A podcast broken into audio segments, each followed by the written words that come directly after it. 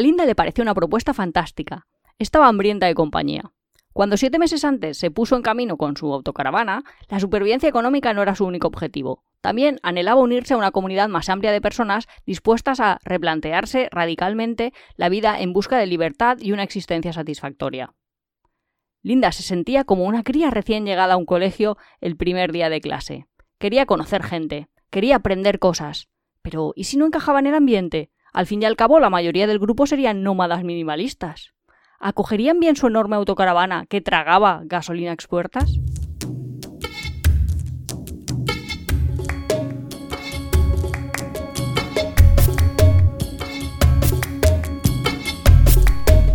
Bienvenidos a Tiempo de Viajes.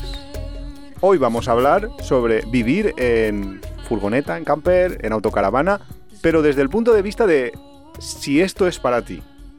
Somos Iván y Nuria, esto es el capítulo 30 de nuestra segunda temporada y sí, vamos a traer el tema de ¿está hecho para ti vivir en autocaravana o vivir en camper o Porque ya en hicimos el fondo un guardas un nómada adentro? Hicimos ya un capítulo sobre, sobre viajar en autocaravana o viajar en camper, pero y ya dijimos en ese capítulo que no es lo mismo viajar que vivir, porque no es lo mismo estar dos días encerrado en tu, en tu casita pequeña que tirarte, como todos sabréis, después del confinamiento de los últimos años, días, semanas, meses encerrado allí dentro, porque las cosas cambian de dimensión cuando el tiempo es un factor. A nosotros ya nos hicieron una entrevista preguntándonos sobre pues, vivir en furgoneta. Porque sí, eh, fue en el medio hipertextual, que es como una especie de revista, blog, algo así. Os dejo el enlace en apeadero.es, en la entrada que dedicamos cada semana a este capítulo, a los capítulos. Y básicamente, pues eso, nos preguntaron un poco cómo veíamos el fenómeno este de que ha aumentado un montonazo el que la gente se compra autocaravana, sobre todo después de lo de la pandemia y todo esto, empezó la gente a volverse loca comprando... Sí, pero yo también creo que ahora que la gasolina está cara, cara, cara, cara, Sí, sí. la gente está diciendo, uy, tengo una autocaravana, pero no salgo. Nosotros tenemos amigos que están diciendo, no, estas semanas no vamos a salir porque la gasolina... Cuando dices, ¿y si nunca más baja, qué vas a hacer con la autocaravana? ¿Te la vas a comer con patatas o qué? Porque es verdad que... Y eso es un poco lo que vamos a hablar en este capítulo, sobre la diferencia esta que hay entre salir un fin de semana, irte de vacaciones o vivir en una furgoneta o en una autocaravana.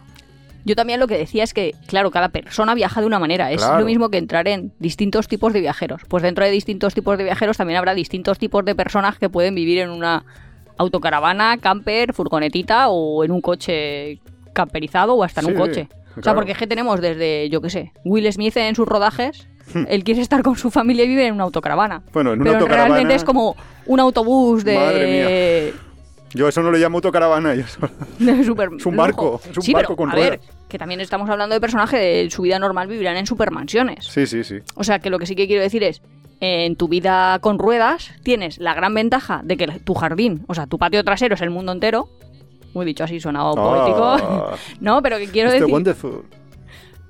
Cada vez con más limitaciones, y ahí también quiero entrar. Ahí entraremos también ahora luego. Porque no es tu patio el que te dé la gana de ahora vivo en Santa Mónica, Santa Clara, no, es donde te dejan. Pero también eso, que hay distintos perfiles. Habrá gente que vivirá de una manera mucho más austera. Claro, claro, O- claro. Obviamente Mm. todos los youtubers que actualmente están ahí como de moda por lo de la van life y historias de estas son no son Will Smith, obviamente. Son gente que se ha hecho su ha cogido a comprar una una furgoneta, se la ha camperizado, se la ha hecho a su gusto y se ha ido a vivir en una furgoneta pequeña. No no como Will Smith que tiene ahí un tráiler que se abre en los laterales, que, que ahí tiene más metros cuadrados que, que mucha gente en su, en su casa. Pero aún así es menos que en una casa. Ah, depende. Yo he visto piso de 40 metros. Bueno, y pero él tiene que, mucho más de 40. lo que yo decía en la, en la, en la entrevista esta y mi línea argumental cuando me preguntan, eh, ¿se puede vivir en una autocaravana? Obviamente, o no, bueno, cuando digo una autocaravana digo una camper, digo lo que sea, ¿vale? Obviamente, claro que se puede vivir. Si hay gente que vive, pues se puede vivir. Pero no está hecho para todo el mundo Esa, porque esa es la pregunta. eres... ¿Es para ti? Pues ni siquiera lo sé. O sea, yo no podría vivir en todos los tipos Ah, no, de no, no te lo preguntaba que- a ti. Digo que la, la pregunta que vamos a hacernos en este capítulo y que queremos responder es que todo el mundo que esté pensando en, vale, me gusta la vida que veo por ahí para los youtubers y de que están viviendo en, en camper, haceros la pregunta, ¿es para ti? Porque es eh, no, no es tan bonito como te lo pintan y es distinto el irte un fin de semana que vivir. Entonces esa es la pregunta que queremos responder o que vosotros os podáis responder a vosotros mismos después de, de escuchar este capítulo. Bueno, pero mi línea argumental son dos. Exacto, vea tu línea. Básicamente, Pasa de mí. vas a, vas a depender un montón de los recursos o puedes ser muy libre con tu, en cuanto a tus recursos. Claro, Quiero decir, Que todo tiene su punto, su cara A y su cara B, su punto bueno, su punto tú malo. no abres el grifo claro. y empieza a salir agua ahí como si no hubiera un mañana. No. No, esa... Ni tú puedes gastar Que la ya- electricidad que te dé la gana. Claro, eso ya lo contamos en el otro capítulo que hicimos sobre te viajar en hacer- furgoneta, que tus que, que el control de recursos cuando tienes una furgoneta o cuando estás en una en una autocaravana, pues tienes que llevarlo a rajatabla porque mm, no Se son te ilimitados y, y te hace ser muy consciente. Yo creo que eso hasta te sirve luego para tu vida, pues normal, en tu casa o te hace ser muy consciente de los recursos limitados que tenemos. Yo creo. Y luego también apreciarlos, porque el poder encender, eh, girar una manivela y que te salga agua caliente, eso es Eso un es puto lujo. Sí, sí, sí. Es un puto lujo. Pero Eh, bueno, Esa es una línea de, bueno, por una parte tus recursos son muy limitados, pero por otra parte eres muy libre en ellos. Quiero decir que mucha gente de la que se está subiendo al carro de vivir en autocaravana, vivir en camper, es porque realmente es mucho más barato que vivir en una casa. Quiero Sí, decir claro. que al final el acceso al agua potable es gratuito en nuestros medios, la luz que produces a través de placas Placa solar. solares y una, bueno, baterías inversores, bla, bla, bla, bla, pero al final no tienes es que gratuita. pagar electricidad. Entonces es como la cara y la cruz. claro, lo malo Tienes que ser la muy consciente y saber lo que consumes, Sí, pero pero la gasolina últimamente te está jodiendo eso. Antes de que se nos pase, porque es muy importante, creo, el, el fragmento que ha leído Nuria al inicio del podcast es del libro de Jessica Brown, Brunder, que originó la película de Nomadland, que seguramente muchos habéis visto y ahora la comentamos un poquito, que el libro se llama País Nómada y que como subtítulo lleva la coletilla esa de supervivientes del siglo XXI. Y esto que venía a decir Nuria hace un momento sobre la libertad y todo esto, eh, el fragmento que hemos leído es un poco va sobre eso, sobre una por una parte tienes la parte libertad que, que dice la Linda en el, en, en el libro. Eh, pero por otra parte, también estaba hablando sobre las incomodidades, sobre los posibles problemas y sobre todo eh, ser conscientes de por qué en Estados Unidos, en, el libro en, concreto eh, eh, de Jessica, se trata de por qué en Estados Unidos hay este movimiento, este fenómeno de irse a vivir a las autocaravanas o a las eh, campers. claro, es que mi argumento no era tanto la libertad que te puede dar, sino el control de recursos. Estaba intentando mostrar la cara y la cruz del control de recursos. En cuanto a lo de la libertad, yo no sé si es como un argumento envenenado o algo que se te da como para que te parezca mejor lo que a veces, más que una decisión, es una falta de opciones. Quiero decir, lo que está comentando Iván es muchísima capa de población que ha quedado excluida del sistema, en el sentido de que no pueden encontrar un trabajo, o que encuentran un trabajo pero muy temporal y bajo determinadas condiciones en Estados Unidos, pues no, No puede acceder a un bien inmueble y entonces viven en casas prefabricadas, Hmm. no, sé, como aquí casetas de esas de obra o... Sí, o- algo que aquí solo vemos a lo mejor en los campings. Sí, pero gente que tiene que vivir en un camping, allí es gente muy... nivel económico muy bajo. Claro, claro, lo que me refiero es que las casetas esas prefabricadas, nosotros, o sea, desde nuestra perspectiva, la vemos únicamente en campings y las venden a veces en las ferias estas que... Las ferias de ¿Autocaravanas? de, de autocaravanas, exacto, las venden pues para Como que te lo llevas a un camping, exacto, en un- compras una parcelita en el camping y te mueves tú tu casita. Y luego si te quieres cambiar de camping contratas una, una grúa y te mueve tu casita hasta, hasta otro sitio, pero no la vemos como una opción de voy a vivir ahí dentro, que puedes, obviamente, es mucho más barato, pero también tiene sus inconvenientes y sus limitaciones y su problemática. Sí, yo creo que cuando tú tienes 10 años y te planteas, 10 años digo porque eres muy pequeño, ¿qué quiero ser de mayor? ¿Qué piensas que quieres tener? ¿Una marido, una casa, un perro? Bueno, no sé qué pensará la gente así más, pero eso es el, el modelo películas Disney. Pues no hay ninguna princesa Disney por ahora al menos que diga, pues No, yo quiero vivir claro en una no. autocaravana y trabajar temporalmente y de lo que salga. Y le voy a llamar Traviajar. De hecho, el, Y voy a ser súper libre. Pues mm, eso no lo veo yo como el sueño Claro. de la gente. De hecho, el primer capítulo del podcast que, que ya lo comentamos aquí, eh, un poco, eh, las flaneus eh, va un poco sobre, sobre ese tema, sobre que ellas dicen, nosotras, ojalá pudiéramos tener una casa y vivir en una casa normal y todo esto, pero dadas las circunstancias económicas de, las, de la gente joven, eh, las opciones que tenemos son o estar ahogadas pagando un alquiler que nos está robando todo nuestro futuro y nuestro presente, o nos vamos a vivir en una furgoneta y hacemos por lo menos, viajamos, podemos ir, movernos de aquí para allá y, y, tener un poco la, la opción de viajar eh, cuando eres un poco joven y tienes un poco ganas de hacerlo. Pero- Claro, pero lo que yo te decía es, te lo venden como eres muy libre, pero es que eres muy libre, comillas, comillas, comillas, comillas. Porque Claro, tampoco le veo claro, yo que claro. seas muy libre. Habrá países, a lo mejor como Noruega o estos países donde está aquí ley vagos y maleantes, no, en serio, la ley de puedo aparcar en cualquier sitio que no esté en Noruega y compañía. prohibido. sí. pero porque también es cierto que en aquellos países, en los países nórdicos, hay muchísimas extensiones de terreno y no hay tantas caravanas como Bueno, para tampoco se, se tiene esa idea de van a ser unos peligrosos, me van a molestar, que se No, aquí. pero pff, también es cierto que todo es un, en función de, de la masificación. Aquí cuando no había masi- masificación tampoco había ningún problema. El problema ha sido cuando se ha masificado todo. Y claro, y también se ha masificado pues porque se ha precarizado completamente el modo de, o sea, la vida de la juventud, con lo cual mucha gente y luego ha aparecido la pandemia que encima ha aumentado y luego encima han aparecido pijos con autocaravana, que esa es su- bueno, ahí ahí podíamos hacer muchos amigos, pero bueno. No, pero eso está bien porque cuando decimos es para ti, pues yo lo en el argumento de es para ti es como si me preguntan viajar es para ti, pues Depende. va a depender del tipo de viaje. Claro, depende Entonces, de muchas cosas. Realmente, pues volvemos a la base, te tienes que conocer y tienes que saber qué quieres. Si tú eres una persona que necesitas 50 litros de agua para ducharte, pues no es para ti, La sinceramente. lleva clara. Porque no, no vas a conseguir.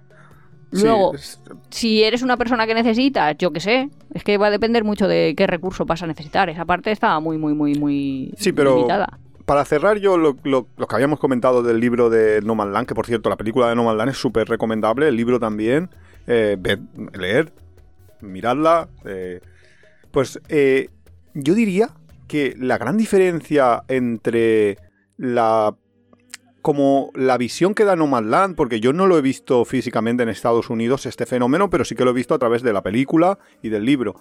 La visión que tienes eh, respecto a años anteriores, por ejemplo, en las uvas, eh, las uvas de la ira, el, el libro, te retrata también la gente que se movía y que cogía sus coches en aquella época, eran los años 60, eran 1960. 50, 60 años de que también te habían precarizado completamente las condiciones y te tenías que mover.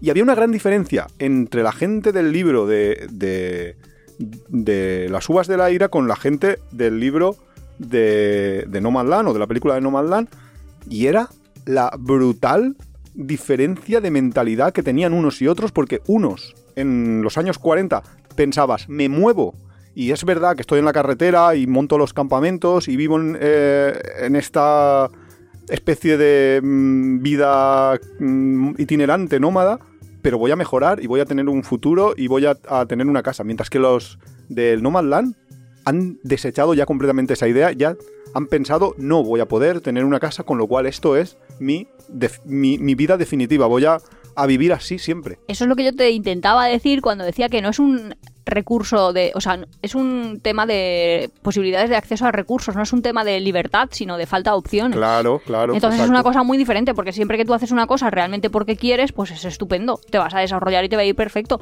Pero muchas veces, mm, si es, es que no puedo hacer otra cosa, Claro. que solo puedo llegar hasta aquí, Ya, pues este es que es mi límite, realmente, claro. mm, pues no lo sé. Pues si quieres entramos ya para que cada uno se forme su idea sobre si para él es viajar o... O sea, para se- si para él es una posibilidad el vivir en una furgoneta o en una camper o en un, mm, una autocaravana, podemos entrar en... de- no sé, así en plan... eh, vamos a hablar de las limitaciones, cada uno que diga una idea de qué le parece una Vivir. limitación de vivir en una autocaravana o Vale. en una camper. A ver, Pues disparas tú.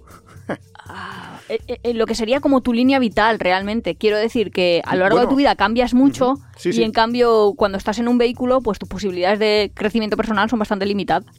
Sí, ¿a- ¿te refieres a Que quiero decir que a lo mejor lo que... No, me refiero a, a ti, incluso teniendo dinero infinito o viviendo de rentas.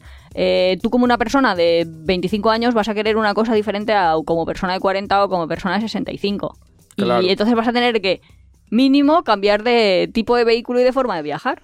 Bueno, pero eso no es una... Vale, sí, sí, es cierto, completamente, pero tampoco es un problema, ¿no? El cambiar de, de tipo de vehículo. O sea que si a lo mejor a los 20 estás viviendo en una furgonetilla pequeña al lado de la playa haciendo surf todos los días, Sí. eh, luego, pues, pues, pues igual el día que quieras tener familia, pues necesitas una- un vehículo más grande, a lo mejor necesitas trabajar y estás cerca de una gran ciudad. Sí, pero sí, es cierto. Sí que me, me refiero que el vehículo no crece contigo, que tienes que... Y, y luego una cosa que tú, claro, que me has dado la, la- me ha venido ahí el flash.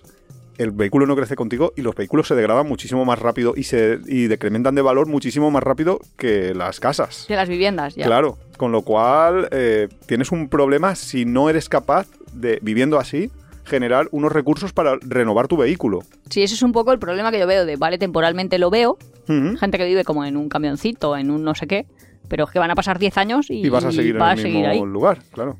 Mira, al, o sea, siguiendo un poco la estela de esto que has dicho, para mí uno de los de las limitaciones y ya que, que ya lo habíamos comentado en el otro podcast, en el de viajar, es el miedo o la mm, vulnerabilidad que tienes al vivir y tener toda tu casa, todo tus todo, lo todos que tus tú eres, huevos en todo- una cesta. todo, todo, todo, lo dejas en una calle y te vas. O lo dejas, o estás en mitad de la montaña, porque hay gente que, que le gusta el, el vivir pues con una camper y estar más en la naturaleza. Te lo dejas en una montaña y te vas a hacer una ruta de senderismo de 5 horas. Dices, ostras, eh, como llegue y por la mala suerte se haya cruzado un maleante por ahí y le haya dado por romperme el cristal, entrar y robarme. Es que aunque suene una alarmita, una alarmita de mierda en mitad de- del, monte, es nada. Es que pff, estás, eres súper vulnerable, ¿no? No sé. Claro, por eso mucha gente yo creo que es... Ellos dicen, soy minimalista, pero realmente no sé si es que son minimalistas o que no tienen, no tienen cosas. Es que no lo sé bien bien. Claro, es O sea- que ese es otro tema. Eh, no es que, no es que pf, tengas que. O sea, tengas la mentalidad minimalista. Es que tienes que ser minimalista porque tampoco puedes tener muchas cosas. Es que, ¿qué vas a tener dentro de una furgoneta? A ver, eh, yo. Sí, pero mm, luego en encima casa- todo debe ser como muy efímero. Porque, yo qué sé, es que no te caben dos abrigos, aunque quieras. Es que si llevas un chubajero y un abrigo ya no te cabe más. Claro, exactamente. Que dependes mucho de tu espacio. Entonces Claro, lo veo como más... A eso te refiero. Me difícil. refiero que tienes que ser minimalista a la fuerza. No puedes tener el armario que tienes en una casa. Yo, no sé. No, si es que zapatos mismo, o sea, no, no puedes tener muchos. Claro. cualquier- Tipos, me cual- refiero, no unidades del mismo tipo. Claro, pero es que cualquier habitación eh, de una casa normal tiene un armario, lo típico, el armario de, de la ropa. Es que eso, a lo mejor, ahí dentro hay más almacenamiento que en cuas- casi cualquier autocaravana o cualquier furgoneta. Que, pf, claro, estás forzadísimo a ser Bueno, y luego el tipo de actividades que quieres hacer. Porque quiero decir que si te gusta mucho realizar deportes, Claro, lo- pues- el surfista que decíamos antes. vale, pero es que a gente le gusta hacer surf, ir en bici, en bici de montaña, Y esquiar. salir a en Y piragua, no sé qué. ¿Sabes? ¿Dónde Que guardas todo eso? tampoco una persona que tenga una afición. Ya, claro, claro. nadie- claro. Sí, sí. ¿Y, dónde lo guardas? Y no te Es- cabe. Claro. Entonces, Entonces, claro, eso, es que muchas veces me dicen, eres más libre. Y dices, ostras, pues no sé yo si eres más libre.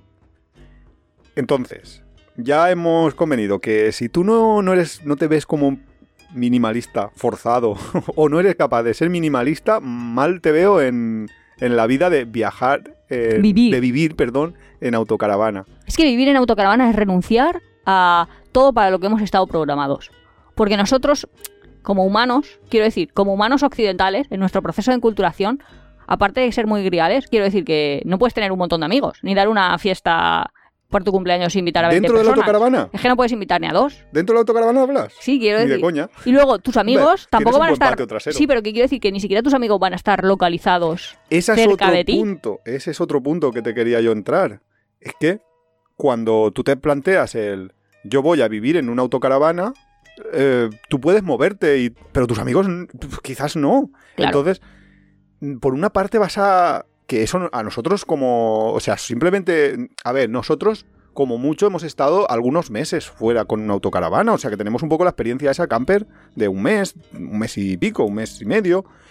Con esa experiencia os digo que muchas veces estás muy solo. Imagínate, nosotros somos una pareja que nosotros más o menos pues entre nosotros Sí, una pareja y siglo XXI que todavía tienes ahí como por internet aún te comunicación y tal. Pero imaginaros los que están viajando por ahí solos, que viven en una autocaravana solos, pues la de tiempo que se pasarán solos, que, y, lo dicen ellos, en plan, que al, al final te tienes que acostumbrar a vivir contigo mismo, que no sé qué, que no sé cuántos, porque en realidad, a ver, es verdad que puedes hacer amigos, eh, pero son todo super, relaciones súper efímeras, súper superficiales. No, no llegas nunca a poder profundizar en una amistad porque tú te estás moviendo y los otros no. Yo es que creo que si tú me planteas ahí, eh, vivir en una vida nómada es para ti. Es lo mismo que si te planteas, emigrar es para ti. Pues va a depender. Ya. O sea, si ahora me tengo que ir a trabajar limpiando una casa de una señora, pues obviamente te digo, no, no es para mí, no, no puedo hacer eso. Ahora, si emigrar es, mm, pues no sé, es que depende de las actividades que vayas a realizar. Evidentemente. Pero mi línea argumental sí que era de todo para lo que hemos estado programados, toda la enculturación que nos han dado, se ve rota. sí, sí, la, reven- la Porque, revientas. porque realmente a ti no te enseñan, de- o sea, tienes que hacer un proceso de construcción gigantesco. De deconstrucción. Sí. Bueno, y de construcción, construcción luego, de una porque, nueva- claro, de una construyes la nueva... Y eso que nosotros no tenemos como grandes barreras y ahí no entramos. Pero, por ejemplo, educar a un hijo fuera, de un fuera del sistema, Ostras, plantearte tener eh, hijos... en, Estados, en Estados Unidos, pues puede ser, pero en España es que está hasta penado. O sea, No, hombre, es penado tampoco, sí que puedes. Pero lo que pasa es que es difícil, es difícil, pero hombre, poder puedes. La gente Lo- que tenga tres o cuatro circo- hijos, pero, pero la gente del circo no obliga a su hijo a crecer fuera del resto de niños. O sea, un niño en el circo se desarrolla Con otros niños, con otros claro. niños. Pero si tú y yo decidiésemos viajar por ahí por el mundo y llevarnos al niño, ¿A, a qué niño? al, ¿Al imaginario. no, estaba pensándolo. Eh, para mí, a ver cómo lo digo sin que suene súper extrañísimo, pero le estoy quitando la oportunidad al, al hijo imaginario de crecer rodeado de otros niños. Con lo cual él va a tener como. Es como estoy obligando a mi hijo a ver a, través de un. vida. No, y a que vea a través de un prisma que es un prisma distorsionador de la realidad. Porque por mucho que te guste, estoy pensando en esa otra película de estos dos que tienen siete hijos, que luego al niño. Capitán... Ah, no me acuerdo cómo se llama, pero es muy buena también. Que Es luego un- al hijo lo admiten en Yale o en Harvard. Sí, sí, es una película también estadounidense basada en hechos reales. Eh, no me acuerdo cómo se llamaba, pero sí, sí, es muy buena. Capitán no sé qué. Y, y va sobre eso, sobre una familia que, que se va, pues viven en un autobús, básicamente, y también tienen una casa ahí como en, en la en mitad del bosque, y los crían y los educan por su Sí, les cuenta. hace leer y les. O sea, Sí, sí, los eh, educan mejor sí, quizás que, que cualquier educación formal. Eso es verdad. Pero también pero es, verdad, que, la- su visión del mundo es súper sesgada. no, y que el proceso so- de sociabilización no es. No se da fuera de la familia. Claro, no es el, el proceso de Ni la formación de habitual. relaciones. Y luego los abuelos, que podríamos decir, la gente que está dentro del sistema, oh, ven súper fatal y critican mucho a, a, a los padres. Capitán Fantastic creo que se llamaba la película. Creo, pero no lo sé. ¿eh? Pero, y, y que hay que estar súper fuerte mentalmente. De hecho, no la voy a destrozar, pero que. Sí, sí, sí, no la destroces. No pero que si, si todo el mundo eh, está en tu contra, pues nadar contra corriente, nadar contra Buah. corriente, nadar contra corriente, nadar contra corriente debe ser muy cansado. ¿Cómo que debe ser? Eso lo sabes tú. ¿ves? No, pero todo el tiempo y ca- en cada una de las acciones de tu vida debe ser agotador. Es agotador. Claro, porque tú lo puedes hacer en algunas cosas porque merece la pena, pero en el día a día, Sí. sí. la verdad, Mira, día día. nosotros tenemos unos amigos que son, no vamos a decir quiénes son, pero eh, son los padres, yo creo, más conscientes que conocemos de, de haber sido, o sea, de, de decir, yo quiero educar a mi hijo así de esta manera, entonces voy a sacrificarme yo. Voy a hacer todo lo posible para que mis hijos tengan la mejor educación, el mejor...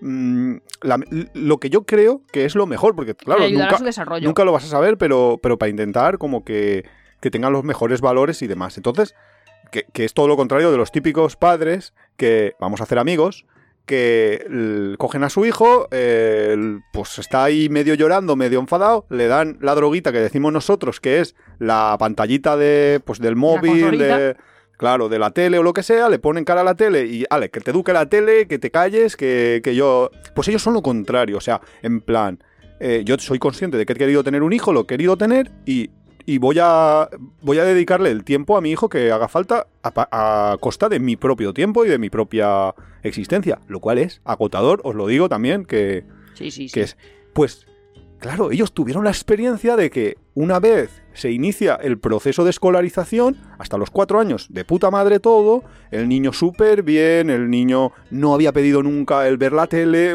no tenía ni tele en su casa. ni nada parecido, no sabían que era Mickey Mouse. Y resulta que llega el primer día de escuela. No, no, te- primero, pero Ah, sí, el primer día, la primera semana, y te aparece ahí pidiéndote que le pongas Bob Esponja y que no sé cuántos que le han contado que no sé, ¿sabes? O sea, pierdes completamente el proceso este de educación formal.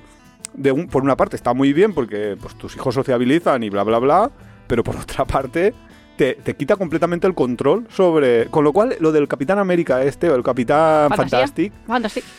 eh, creo que es una película muy recomendable para todos los que quieran ser padres antes de planteárselo. Que, bueno, no vamos a hablar sobre paternidad porque nosotros no somos padres, pero y haríamos muchos amigos No, y habláramos pero, sobre pero ese tema. me encanta, por ejemplo, que una persona mm, reflexione sobre cómo es ser padre en distintos lugares del mundo. Y para eso está la película esa de La Babies. de bebés, sí. bebés, que está genial. Todo el que vaya a ser padre lo puede ver y el que no, pues también y lo va a disfrutar. Básicamente son el seguimiento de cinco bebés a lo largo de un año de vida. de su primer año de vida. Justo, desde que nacen hasta pues hasta que eh, su fiesta de un año de cumpleaños, vamos. Y cómo es de diferentes en un sitio o en otro. Sí que es cierto que si una persona lo decide hacer de forma nómada, lo que no puede creer es que lo va a hacer de forma diferente en cada uno de los sitios. A ver si me explico. Si ahí me explican qué pasa en un niño de Namibia y qué pasa en un niño en Japón o qué pasa en un niño en Mongolia, pues por mucho que yo viaje por Namibia o yo viaje por Mongolia, lo que decíamos, la herencia y la impronta de enculturación que le voy a dar es la, la propia mía. O sea, Claro. yo transmito No- mis valores culturales, no puedo hacer tener- los otros. Entonces, un claro, poco de contagio, eso es verdad. Pero tampoco pero van a en la película se ve súper bien. Un niño, yo, yo nunca tendría un hijo cuyo típico juego fuera cazar. No por nada, ¿eh? Porque es no que no se me ocurriría enseñarle eso, ni, Claro. ni ellos aprenden por imitación. No, que van a ir, no van a ir por ahí persiguiendo animales. También es cierto que si lo tienes y estás viajando por una zona y estás bastante tiempo, claro. Pero tienes que estar mucho en contacto. Y mi pregunta es, ¿tú crees que los viajeros, y más los viajeros con su propio vehículo, porque una cosa es el chico este que contamos siempre los viajes de Gulliver, viaje de en su, en su Sí, sí. paso este? Pero un viajero, y más cuando tienes tu propio vehículo, quiero decir que toda tu base de pirámide de Maslow la tienes totalmente cubierta. Que tu casa va contigo, que Claro. eres caracol. Claro. ¿Tú crees que entra en contacto con otras culturas? Si a mí, yo creo que yo cuando Ah. viajo no entro en contacto con otras culturas. Hombre, en contacto entras. Lo que Mm. pasa es que es Pero a muy, veces muy superficial y muy como espectador. Claro, depende también muchas veces de determinados factores, como por ejemplo el idioma. Porque pff, si no hablas indonesio, pues, pues difícilmente te vas a comunicar con un indonesio y no vas a poder llegar nunca a entender completamente su cultura. Igual, en Paraguay es más fácil, pero sí que es cierto que lo que tú dices, sobre todo si, si vas con tu propio vehículo, estás muchísimo más alejado de Eso ellos. es lo que yo creo, que es una forma de viajar. A mí me, me sigue encantando ser mochilero porque me mezclo, porque Claro, hago lo que hacen ellos. No, y porque al fin, al fin y al cabo, eh, con una autocaravana aparcas, te bajas del vehículo y luego igual vas a un restaurante. Hombre, pero claro. sí, pero que quiero decir, eh, igual igual vas, igual, no hace falta, porque muchas veces eh, es verdad, Ah, es verdad que, que puedes cocinar, con lo cual igual vas. Sin embargo, si eres mochilero, vas a un hotel. En ese hotel, vas, Claro. sobre todo si, si es un hotel barato, va a ser un hotel familiar, con lo cual vas a estar en contacto hablando con la familia, con el, con el staff, etcétera. Luego vas a ir a los restaurantes siempre, porque no tienes la posibilidad de cocinar, o normalmente, bueno, si vas a un hostel sí, pero, pero normalmente vas a acabar en un restaurante varias veces al día, vas a estar cam- caminando por mu- mucho tiempo, caminando por ciudades, mientras que de la otra manera estás conduciendo. Y cuando estás caminando por ciudades puedes tener contacto, mientras que cuando estás conduciendo no puedes tener contacto, o mejor no tener contacto, de hecho. Con lo cual, sí que es verdad que cuando vas con un vehículo, tienes, y es a lo que veníamos de la soledad o el aislamiento, vas a tener menos posibilidades o vas a estar más solo Es que estás muy cerrado en ti. Es claro, como, que como viajando tu, con mochila. tu propia closca, no sé cómo se dice. Sí, la tu Cáscara. cáscara, ¿no? Sí. Con lo cual, hemos, o sea, hemos es- este, este punto es muy importante porque yo creo que Eh, a nosotros, nosotros quizás como, como viajeros que hemos probado viajar mochileros, hemos viajado poco tiempo con la furgoneta, o sea, con el camper, o mucho tiempo con la camper, yo creo que lo que nos hace más esto de, de yo no viviría en una autocaravana o en una camper porque por voluntad propia es quizás eso, o sea, es, es sobre todo de la falta de contacto. eso bueno, y ahora entramos B. en otras. Que es porque a mí me gusta más viajar que viajar en camper. Porque cuando viajo, elijo el destino y llego al destino. O sea, a lo mejor me canso muchísimo porque llego tres horas, eh, 72 horas, tres vuelos de enlace, no sé qué, no sé cuántos. ya. Pero yo quiero estar en En Canadá Cuba mañana. y consigo estar en Cuba. Hostia, y, y en el camper anda, Y no en te camper- costaría. Si es que es posible, que no sé si es posible porque... Y luego la variable precio de cada una de estas cosas. Que quiero decir que yo quiero ir Bueno, a, a Islandia. Sí, pero yo quiero ir a Islandia mañana, Ah, no, claro, claro, obviamente. Ryanair Reykjavik. Sí, sí, sí. Y, Sí, sí, sí. y ya estoy. Obviamente. Y luego la parte que a mí más me frena, pero eso es mi parte Nuria. que como que si la vida fuera un juego, ¿cuánto apuesto cada vez? Entonces, yo muchas veces pienso, si pierdo todo, pierdo todo lo que he apostado, ¿no? O sea, todo lo que me he gastado. Pues si yo mañana me voy a Islandia y me sale fatal, pues con el rabo entre las piernas me vuelvo a mi casa y me Sí, he gastado el vuelo, bla 1.200 bla, bla bla, lo que sea. Sí. Como si me ha alquilado una autocaravana y me ha costado otros 1.200 más, da igual. Pero si de pronto le pasa algo a la camper y se rompe la camper, Ah, y tienes ahí invertidos 10.000 o 20.000 euros. los he perdido todos. Y luego Y si todo- la si es pérdida de control total. La pérdida de control total de cuando estoy en un sitio, eh, tengo que acabar en esos talleres. Una amiga tuya, me acuerdo, que Sí. estaba en África y se sintió muy En timada. Sudáfrica, valen. Sí, toda su, toda su inversión, por así decirlo, Sí, sí, que Le se salió compró, mal. se compró un coche. eh, Bueno, un, un coche, un vehículo para, para camperizar y viajar y le, pues, le estimaron a los pobres. Eh, Sí. No pudieron, o sea, camperizaron y a la que intentaron ya moverse, el vehículo ese no iba ni cara al aire. Con lo cual has perdido pues toda tu inversión, todo el tiempo, porque se pasaron un par de meses o no sé cuántos meses en, en Sudáfrica eh, camperizando y luego para nada. Y claro, es una, es, un- es una putada, porque lo tienes todo, todo, todo, todo metido ahí. Claro, es muy importante conocerse, pero yo soy una persona que a mí no me gusta arriesgar mucho y saber que arriesgo todo mi proyecto vital, pues que a mí me daría vértigo total. O sea, no sé. Que luego hay gente que no, porque hay gente como el Íñigo Mencía, que en su podcast ahí te Sí. está contando qué es lo que hacía, que tenía un trabajo, dejó su trabajo, se cogió su furgonetita, bueno, una furgonetita, luego otra, luego otra, bla, bla, y ve como lo más maravilloso del mundo tener toda su vida en su furgoneta y poder ducharse en mitad de un bosque. Que a lo mejor si tú ves eso como lo más maravilloso Claro, del mundo, pues eso lo que- puedes conseguir. Claro, es que sí que es cierto, claro, eh, cada, cada mentalidad es diferente. Por eso es importante que antes de hacer nada, reflexiones sobre lo que te vas a encontrar. Y esto que dice Nuria es uno de los puntos que yo tenía anotados. La parte importantísima de la higiene, de, de cuando tú tienes eh, pues una- un espacio muy reducido y te tienes que duchar o tienes muy pocos litros de agua, tienes que, tienes que ser capaz de pensar eh, lo que vas a lo que estás sacrificando. Quiero decir que al final vas a tener que ducharte en- con 10, 15 litros de agua cada vez que te duches y a lo mejor no todos los días. ¿Qué va? Si ellos se duchan con dos. Bueno, dos no te pases. tú. Dos es, es muy extremo los que viajan en bicicleta por el desierto, no te pases.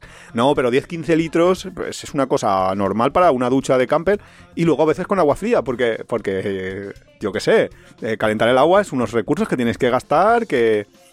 O sea, tienes que ser consciente de todos esos puntos negativos, que es verdad que luego vas a tener todo lo positivo, que luego hablamos si, queréis, pero todo lo negativo, y ese es un punto bastante negativo que yo lo veo mucho en, en lo que yo llamo los pijos con autocaravana. Que, oye, se compra una autocaravana de 50.000 euros, está todo de puta madre, está todo nuevecito y todo mola mucho hasta que sales más de un fin de semana. Un fin de semana aguanta perfectamente la autocaravana, los, la- lo ya, llenas no con tienes que rellenar 120 tú con tus litros. Y, y, eh, te duchas y después de cada excursioncita, ah, por la noche, una duchita de agua caliente.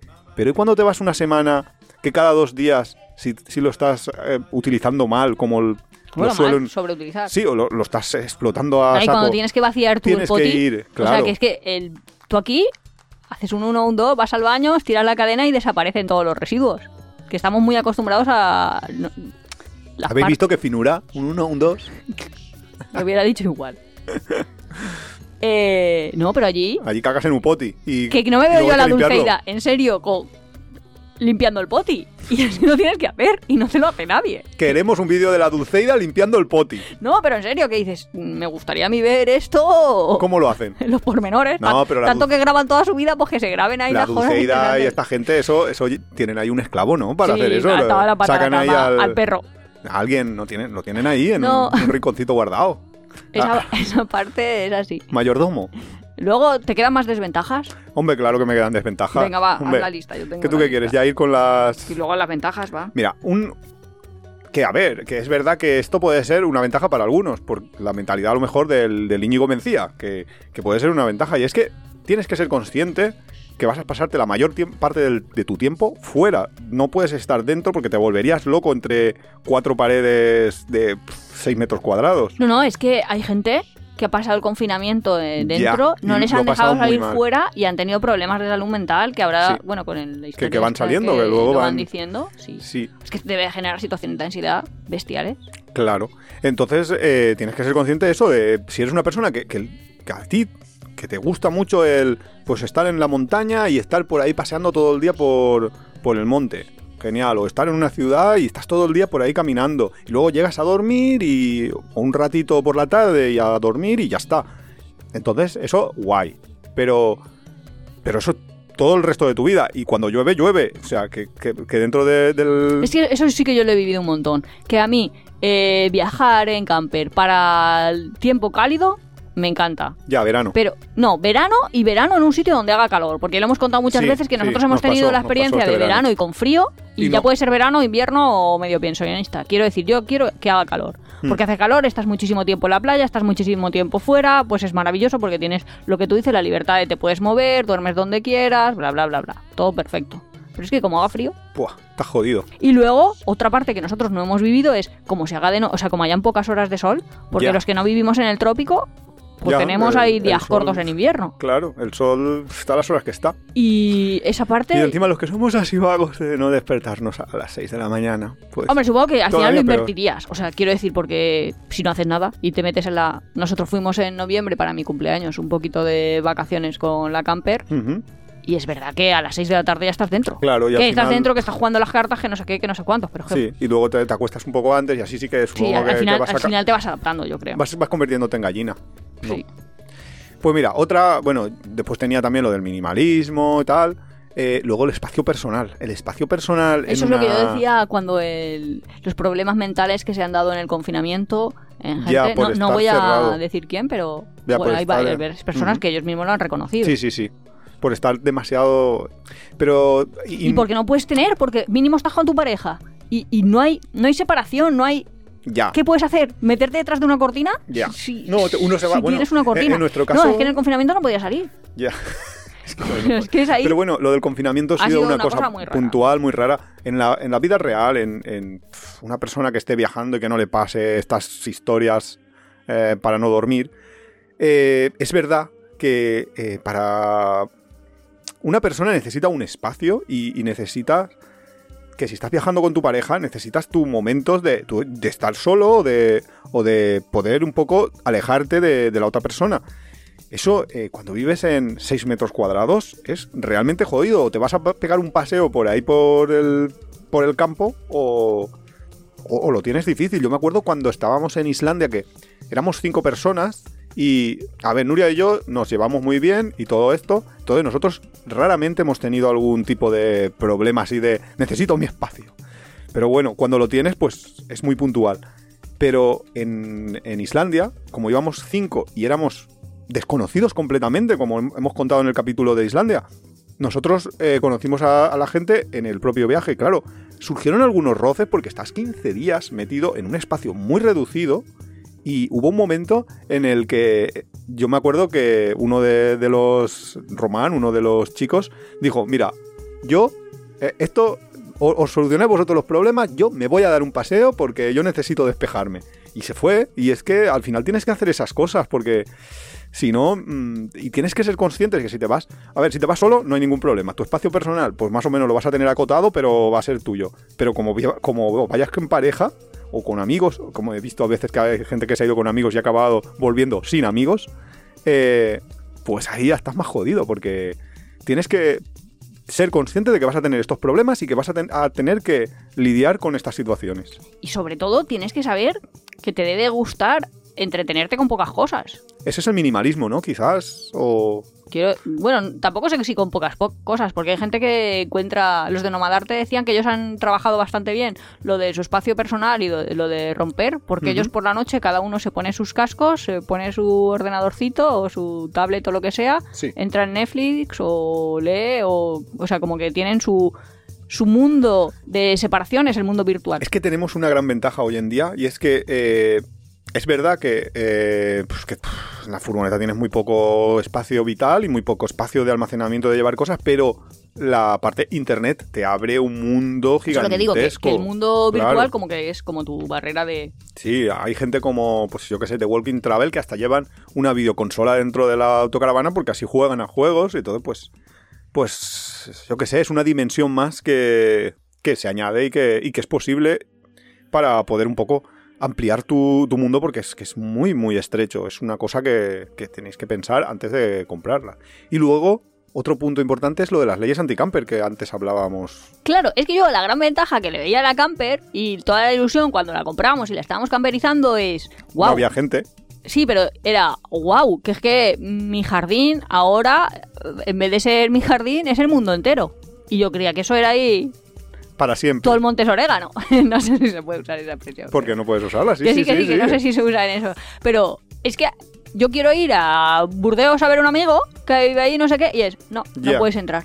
No, porque no tienes adhesivo A. No, en no sé dónde, no, no puedes aparcar porque no eres vecino A. No, no puedes porque no tienes vehículo contaminante, no sé cuánto. Barcelona no puedes ir porque bla bla. Porque Madrid no puedes no ir sé porque la cuánto. acabamos de cerrar, no sé qué. Y entonces tú dices, ¿pero qué pasa? Es que parece Ya. un videojuego donde no tengo el, acceso a entrar a todas las puertas. Es una Sí. gincana. Sí, eso, una gincana, pero en muchas puertas no tengo la cerradura, no tengo la cerradura. Y entonces pasa la fase B que sí que ha comentado Iván, que es, bueno, pero tampoco tengo la libertad de, pues la dejo en cualquier sitio, me cojo un metro y me voy, porque en muchos barrios es, Uf, y la dejo y sobre aquí. todo en, los- en las afueras. eh, eh, eh, sí, en las afueras de las grandes ciudades. da no sé. bastante miedito.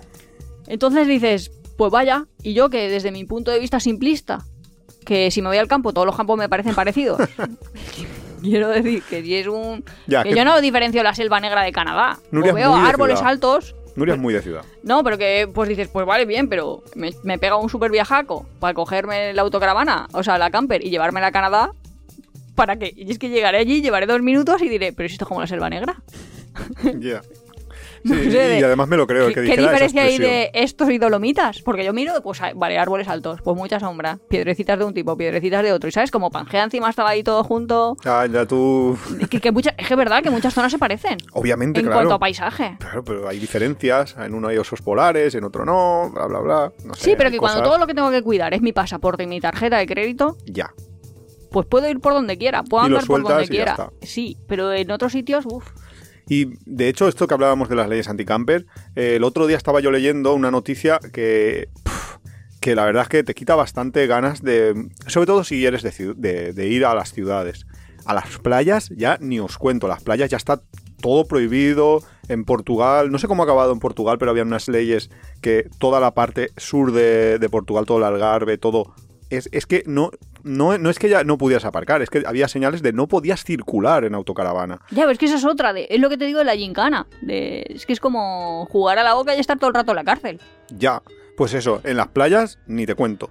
Pero si te gusta, por lo menos las ciudades, como nosotros, eh, todas las eh, normativas estas medioambientales que están poniendo, eh, en Alemania y en Francia eh, van a aumentar, porque han, hecho unas leyes ya globales de, todo el país, porque antes eran ciudades puntuales que decían, estamos como muy contaminados, vamos a poner unas restricciones, etcétera, etcétera, y no te per- permitían durante, pues, durante determinados horarios a determinado tipo de vehículos entrar. ¿Vale? Pues ahora es ya global, lo va a poner los estados. Entonces, lo que no te van a permitir es entrar a ninguna ciudad de más de X habitantes durante el día. Con lo cual, sí que es verdad que por las noches o a partir de una determinada hora y hasta una determinada hora de la madrugada, sí que puedes entrar y puedes aparcar y, y- y Ah, si estás quietecito, pues bien. Pero imagínate, pues no sé, nosotros hemos hecho a veces viajes en el cual quieres ver una ciudad, llegas por la mañana, no sé, llegas a las 11 de la mañana, quieres verla, pero no quieres dormir allí porque esa ciudad, pues has leído ya cosas de eh, que es peligrosa por las noches, el, aparcar, el dejarla aparcada en determinados sitios. Pues ya no puedes, porque no puedes entrar a las 11 de la mañana en, en la ciudad ya. Ya tienes que dejarla a las afueras y búscate la vida a ver cómo llegas hasta, hasta el centro. Entonces, eso te quita ya un poquito las ganas de decir, joder, es que no me dejáis Porque a veces sí que es cierto que hemos encontrado ciudades donde hay parques disuasorios en las grandes parques. Sí, eso está muy bien. Que es- está muy bien básicamente, cuando lo hacen eso. ¿Cómo le llaman? Parques Eh, disuasorios. Park and parking- go o algo así. O sea, que tú aparcas en la zona y claro, luego coges el autobús. Pillas el autobús, a veces gratuito, incluso Sí, muchas veces son. O sea, y tú pagas el parking, pero no, el Mm. no las lanzaderas, que eso son los autobuses. En ciertas ciudades en Francia, sobre todo, sí que existe y eso está muy bien. Pero a mí no me, no me puedes querer prohibir el entrar a la ciudad si no me pones un parking para que yo no pueda entrar. Es que si no, esto es una puta locura. No, no, nadie va a querer, o sea, la gente va a vender sus coches, yo estoy seguro. O sea, nosotros porque viajar, viajamos y podemos elegir si ir a esta ciudad o ir a otra, pero la gente que, yo qué sé, yo es que soy de un pueblo de, a 20 kilómetros de Valencia, si si a mí me hubieran hecho esto cuando yo vivía en este pueblo, a 20 kilómetros de Valencia, y yo no pudiera entrar porque mi coche es contaminante, ¿qué voy a hacer? Pues vender el coche. Y entonces voy a contaminar más porque voy a vender un coche y voy a- van a tener que fabricarme otro nuevo ya, eléctrico. cambiarlo. O sea, ya. es un poco loco todo, pero bueno, eso es otro, otro tema.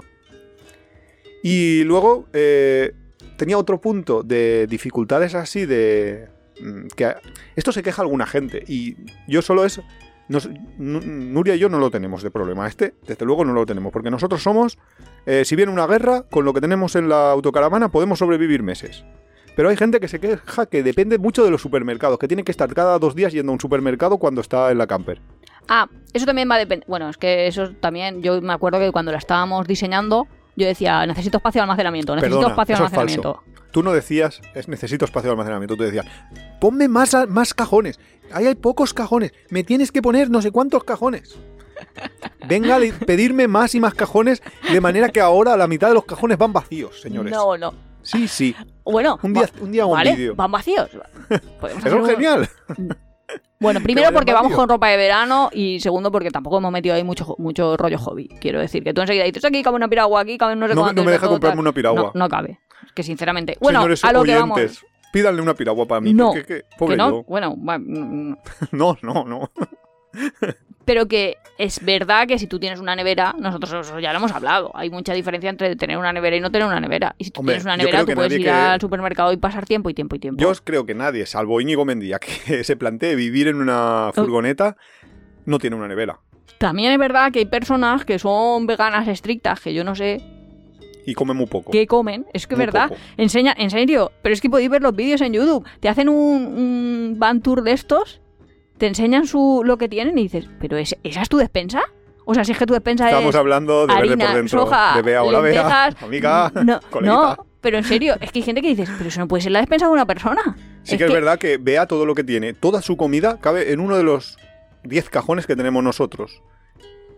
Todos, toda su comida. Y, y nosotros, eh, pues, claro, y nosotros A ver, yo sé que yo soy muy exagerada y que yo llevo ahí galletas como que voy cinco veces al supermercado y podía tener galletas. O llevamos papas o llevamos, yo que sé, que eso ocupa volumen. Quiero decir que... pasta, eh, carne, de todo hay. Eh, Nosotros tenemos, no- o sea, si nos pilláis cualquier día por ahí con la autocaravana, después de haber pasado por un supermercado, podríamos pararnos en ese sitio y estar viviendo en el lugar ese sin salir de la autocaravana durante dos semanas seguro. Claro que justo yo compro para dos semanas. Claro, sí, por eso, pero que la gente... No, es que es verdad, luego a, a veces de esto de hay desabastecimiento, yo pienso, ¿De- pero la gente no tiene ya en su casa. ¿De, de qué? claro. En serio, el otro día fuimos al supermercado y había más recursos en nuestra casa que en el supermercado. Esto es la hostia. No, pero porque eso ya era extremo. Pues espera, espera, que ahora estoy viendo lo de que tú dices de los canales de YouTube que podemos hacer. Gente que en Estados Unidos tiene unos cupones y con esos cupones Buah. compra. Eh, Eso tenemos que traer un cupones día. de- Los vídeos que ven Uria. Pues espera, espera. Que hay gente que tiene almacenada en su casa, vamos, más que en el supermercado, pero muchísimo más. eh.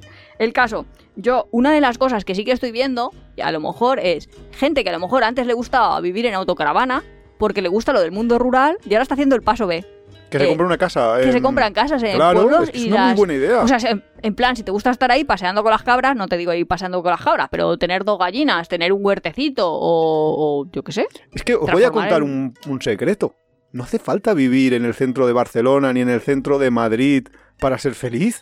Hoy en día tienes infinitas posibilidades de disfrutar de la cultura, de miles de cosas a través de Internet y llega a los pueblos. Y por, y por 30.000 euros tienes una casa No, en un si- pueblo. si hay uno que yo sigo que se la ha comprado por 6.000 y está bien. Claro, En sí. Galicia hay muchísimas. Pero ya estoy poniéndote ya una casa con ya, ya está- que no tengas ni que tocarla. Ah, no, eh, la gente que yo veo la suele Las reformar tiene que reformar, Pero, pero- también pueden haber... Sí, sí, ¿eh? Claro, es que te va a costar menos una casa que Una una autocaravana, Sí, con lo cual sí. planteate Si te gusta eso. mucho el mundo rural, sí. Evidentemente no vas a poder vivir en el centro de una ciudad por 30.000 euros, ni por 6.000, ni mucho menos. Pero, Pero es que en, las ciudades, pueblo- con eso, te compras un garaje. Y Claro, necesitas el garaje, claro, que no es, y no es la libertad, es, es que lo necesito.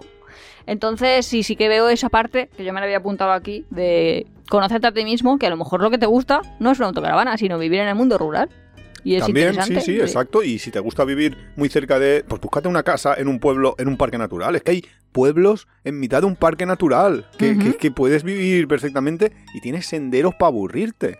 Nosotros tenemos una casita rural, bueno, de, de mis padres, en un pueblo que no está en un parque natural, pero es que ni nos conocemos todos los senderos de, de la zona porque es que hay. Que vaya, además, hay caminos que unen pueblos con pueblos. Sí, bueno, claro, gente, claro, la gente claro, andaba, la gente andaba, Claro, sí, andaba sí, para ir. sentido. Con lo cual, ya, a veces dices, a ver, si lo que quieres es viajar y conocer el mundo... También es verdad que Pero nosotros- planteate una cosa, lo que hemos dicho antes, que te vas a mover muy lentamente. Tú no puedes decir, quiero conocer la cultura de los Tanatoraya con tu autocaravana. No, porque eso vas a tardar hasta que llegues allí Tres vidas. tres años. Pues no, hay no, gente que... más. hay- pues, hombre, depende de lo rápido que vayas, pero hay gente que ha tardado tres años No, en llegar a Indonesia. Lo que estábamos diciendo del precio de la gasolina. Pues, que ostras, es, el precio de la gasolina ¿Y es cuánto gran te va a costar?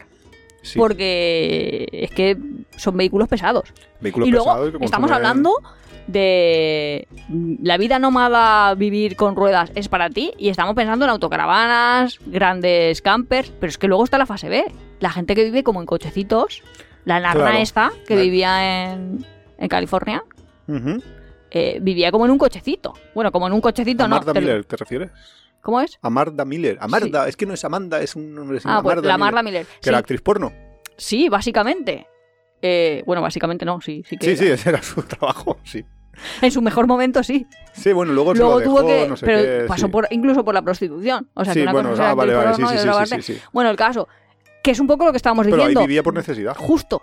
Ese era mi argumento de, oye, eh, ¿lo has elegido o te has visto abocada a esta por, por circunstancias de la vida? Pero lo que os quería decir es que ahora estamos hablando de grandes caravanas, grandes tal, y luego hay gente que, es que vive en cochecitos. O en Claro. caravanas, que eso no lo hemos contado, pero ahí la desventaja es que no te puedes poner de pie, que no Hmm. puedes estirar los músculos, que tienes que Sí, cocinar sí, sí, sí. sentado, que tienes que una limitación de almacenamiento gigantesco, que todo tu armario va contigo, que todas tus posesiones si te las roban van ahí, y luego además que tienes que estar montando y desmontando la cama, que muchas veces eres perseguido porque tienes que estar como steel camper, o sea que no te vean que estás ahí durmiendo, porque si no te pueden multar, que esa parte también es como súper estresante, que eso nos está pasando hasta a nosotros, por lo que decía Iván, por ejemplo, ahora en las playas no se puede, no sé dónde no se puede, que es que tienes una presión encima todo el rato de me van a multar, me van a multar, me van a tirar de aquí, que desde que nos tiraron en Luxemburgo, que ya te digo que fue súper amablemente y fue una invitación a irnos, pero ya es un rollo de todo el tiempo. De- a no mitad te pueden despertar y te puedes ir, que al final eso genera ansiedad, genera estrés, genera ahí de, coñ, que yo hice esto porque me creía que iba a ser súper libre y soy más libre en mi casa, que hago una paella, hago lo que me da la gana y, y estoy tan feliz. Es que en mi jardín mando yo y no manda nadie. Y ahora, en los tres minutos que nos quedan de programa, ¿Qué tenemos que vamos a decir las ventajas de vivir en una camper. Venga, va, vamos a las ventajas. Hombre, las ventajas, las ventajas es que puede, lo que hemos dicho, que el patio de tu casa puede ser todo el planeta Tierra. Y que- Pero y a ver, y como es mucho muy, muy barato, o sea... es- Muy barato, pero depende mucho, que eso es otra de las Sí. desventajas de ahora tienes que arreglar la positivo, caja. Nuria, no, espera, tienes que arreglar la casa y arreglar el vehículo. O sea, que tienes como dos posibilidades. Que en una casa también pasa, que tienes que arreglar la casa y arreglar el coche. Pues aquí lo tienes todo junto. Pero estamos en lo positivo. Pues lo positivo, positivo. No, sí que es verdad. A ver, A no, ver. no, va- vamos a decir Porque una si cosa ahora me da la verdad. gana irme de fin de semana, yo es que para fines de semana le veo 100 millones de ventajas. Claro, pero estamos hablando de vivir en una camper. de pues yo vi- vivir vi- en una camper no le veo mucha, mucha ventaja. Pues yo lo que le veo es que sí que es cierto que si tú te planteas, por ejemplo, hacer una vuelta al mundo en 3, 4 años, o sea, estar 3, 4 años de tu vida viajando eh, a través de, de diferentes países y demás, sí que es verdad que te va a costar menos porque tienes el alojamiento y el, y el transporte integrados. Con lo cual, eh, por unos 200, 250 euros más o menos al mes puedes estar viviendo. Claro, también es cierto que te vas a mover mucho más lento que si te vas a hacer una vuelta al mundo y hoy estás en... Pero no creo yo, porque luego la tengo que pasar. O sea, que los continentes no se unen por puentes, ¿eh? Que el estrecho de Benin no lo paso yo en caravana. Es verdad eso, que tienes algunas veces tienes grandísimos momentos de... Eso requeriría un especial especial. No, pero... Intentar hacer una vuelta al mundo, diseñarla y ver cuánto te costaría pasarla en ferries y A con ver, el problema de los ferries de Es- ahora... No, no, no. A ver, sí, sí que es cierto. Bueno, y ahora es por el tema de, de que los ferries están muy caros, que cruzar hay un problema. Y es, es un problema súper puntual, que es América, el continente americano, Sudamérica y Norteamérica. Norteamérica y Sudamérica, desde Europa no se puede cruzar. Pero tú a África vas por tierra, solo cruzas el ferry del estrecho y no tienes ningún problema. Luego, a través de la península arábica, puedes llegar a cruzar y irte hasta, hasta eh, casi a China es un país que no se puede cruzar, pero puedes llegar hasta Afganistán, que es otro país que no recomiendo, aunque sí que podrías llegar a Y cruzar. requiere un reto. No se va a poder y, luego va a ser carísimo. toda la parte y, de Euro- y por Europa, subiendo por arriba, puedes llegar hasta la puntita de, de Rusia. O sea, que quiero decir, puedes hacer viajes de muchos años sin llegar a tener que cambiar de continente. El problema es cuando Pero, tengas ¿y que los cambiar talleres? de continente. Y los talleres... El Todo el mundo que ha tenido una experiencia o sea, africana en vehículo ha acabado jalado. Ver, Y si las barbas de tu vecino... No me sé eso. Mira, estoy aquí... Es que, me- Cuando las barbas de tu es vecino que me estoy estudiando yo los dichos veas españoles. cortar, pon las tuyas a remojar. Pues si todo el mundo que ha ido a África ha tenido problemas, por algo será. O, Porque o a lo África- mejor es por casualidad. Porque las carreteras de África son muy, muy jodidas. Las carreteras de África son muy así. Cuando entras en un taller es bastante difícil disimular. Mira, eh, hombre, O sea, que yo entro en Uganda y saben que no soy de Uganda. Ya, Mira, no ¿por sé cómo lo saben. ¿Por qué no lo saben? Pues ¿Por no lo sé. Si lo jodido es que a Y veces encima ellos tienen vas la- en Cuba, en Cuba, que dices, hay gente que es exactamente igual que yo. Pues no, ellos lo saben. No sé cómo lo saben, te detectan. Y en otros países que dicen, pero, pero ¿cómo, ¿cómo saben que yo no soy un local? Pero en fin. No, pero en África, en cualquier sitio, los talleres tú tienes que pensar que si tienes un vehículo, un, una autocaravana o una camper, tienes que dedicar 1.000, 2.000 euros de tus ahorros cada año para pasar por talleres. Eso Pero claro que mil, dos mil. Es que cuando yo quiera cambiar mis ruedas en donde sea, me van a cobrar lo que ellos quieran. No, lo que ellos quieran, no, las ruedas valen un precio. Luego la mano, la mano de obra, eso también es verdad, que cuanto más sepas tú hacer, eh, más vas a poder ahorrar. Pero sí, sí, mil, dos mil euros, yo... Pero si mil, dos mil me gasto aquí en revisiones normales.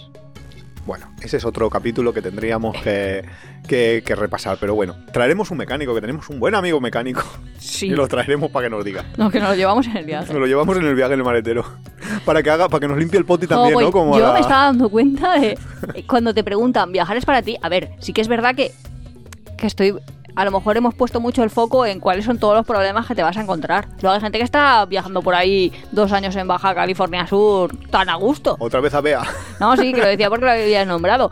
Sí. Mm, no sé, que es verdad que si tú lo que Es quieres es estar en una playita en México toda tu santa vida dando vueltitas de Eh, arriba para abajo, de arriba en- para abajo, nosotros- eh, eh, es ideal. Nosotros en el Camino de Santiago conocimos a, a un punky francés, que además punky porque él se definió como tal, que el tío estaba viviendo en una caravana, pero no se movía la caravana, una caravana, no autocaravana, caravana fija en un camping, en un, en un camping no, en un campo, con otra gente que pues habían juntado y tenían el campo ese, que no sé si era suyo, lo habían ocupado o qué, y estaban viviendo tan tranquilamente, estaban simplemente quietecitos, luego tenían una motito y, se, y te ibas a trabajar y, y así era como, o sea, que quiero decir que hay muchísimas formas de mentali muchas mentalidades, muchas formas de vida y cada uno tiene que elegir, pero tienes que saber, igual que, hablábamos antes de lo de la paternidad, que antes de tener hijos tienes que pensar lo que va a ser, pues cuando vas a, a comprarte un vehículo así tan caro y que, y, que vas a cambiar tu estilo de vida y que a veces vas a romper con todo, vas a dejar un trabajo para vivir así, etcétera, etcétera, debes de ser muy consciente y debes de pensar qué es lo que va a pasar el día de mañana. Así. Vale. Nuria pegando un puñetazo en la mesa. Bueno, creo que nos tenemos que despedir ya. Entonces, ¿es para ti el vivir en, vivir en una camper? No, no, no es para mí. No es para mí. Yo podría llegar, pero sinceramente, si lo que quiero es naturaleza, vivir en- entre la naturaleza, me compro una casa en la montaña, me la arreglo y soy el más feliz del También mundo. te digo que yo antes creía que sí. O sea que a veces hasta que no lo Vives, pruebas no, claro. no sabes. Alquilaros una autocaravana y probadlo. Sí. Pero mínimo dos semanas, porque antes de las No, dos dos semanas, semanas no. a- tienes que muchísimo más tiempo. y Muchísimo sobre todo tiene que ser en ver. verano y en invierno. Claro, eh, eso, bueno. Yo creo que a partir de las dos semanas ya empiezas a verle los problemillas. Mira, tú te vas dos semanas cosas. en Navidad y si resistes, Ya, ya te la puedes comprar. sí. Pues nada, oyentes, eh, la semana que viene, el próximo jueves, tenéis otro capítulo. Nos Y vemos. nos vemos. Hasta luego.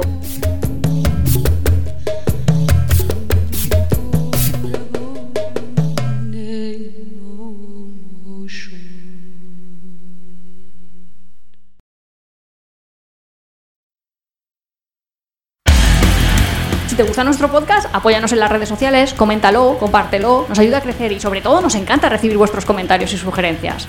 No olvides suscribirte en las principales plataformas de podcast para recibir cada semana tu capítulo de Tiempo de Viajes. Estamos en Google Podcast, Evox, Spotify, Radio Viajera. Nos encontramos en apeadero.es y en Twitter e Instagram como Apeadero Viajero, todo junto, Apeadero Viajero. También estamos en Facebook.